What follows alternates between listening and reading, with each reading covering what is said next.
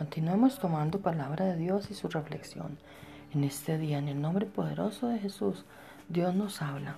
Si lo que estás viviendo no tiene que ver con tu destino profético, es porque aún no has llegado, no has llegado. Avanza por más, aún viene lo mejor. Si el mar no pudo detener a Moisés, si un muro no pudo detener a Josué, si un gigante no pudo detener a David, si los leones no pudieron detener a Daniel, si la muerte no pudo detener a Jesús, nada podrá detener la bendición que Dios tiene para ti, porque la palabra de Dios es viva y eficaz y más cortante que toda espada de dos filos, y penetra hasta partir el alma y el espíritu, las coyunturas y los tuétanos, y discierne los pensamientos y las intenciones del corazón. Hebreos 4:12, en el poderoso nombre de Jesús hemos tomado tu santa, preciosa palabra. Amén.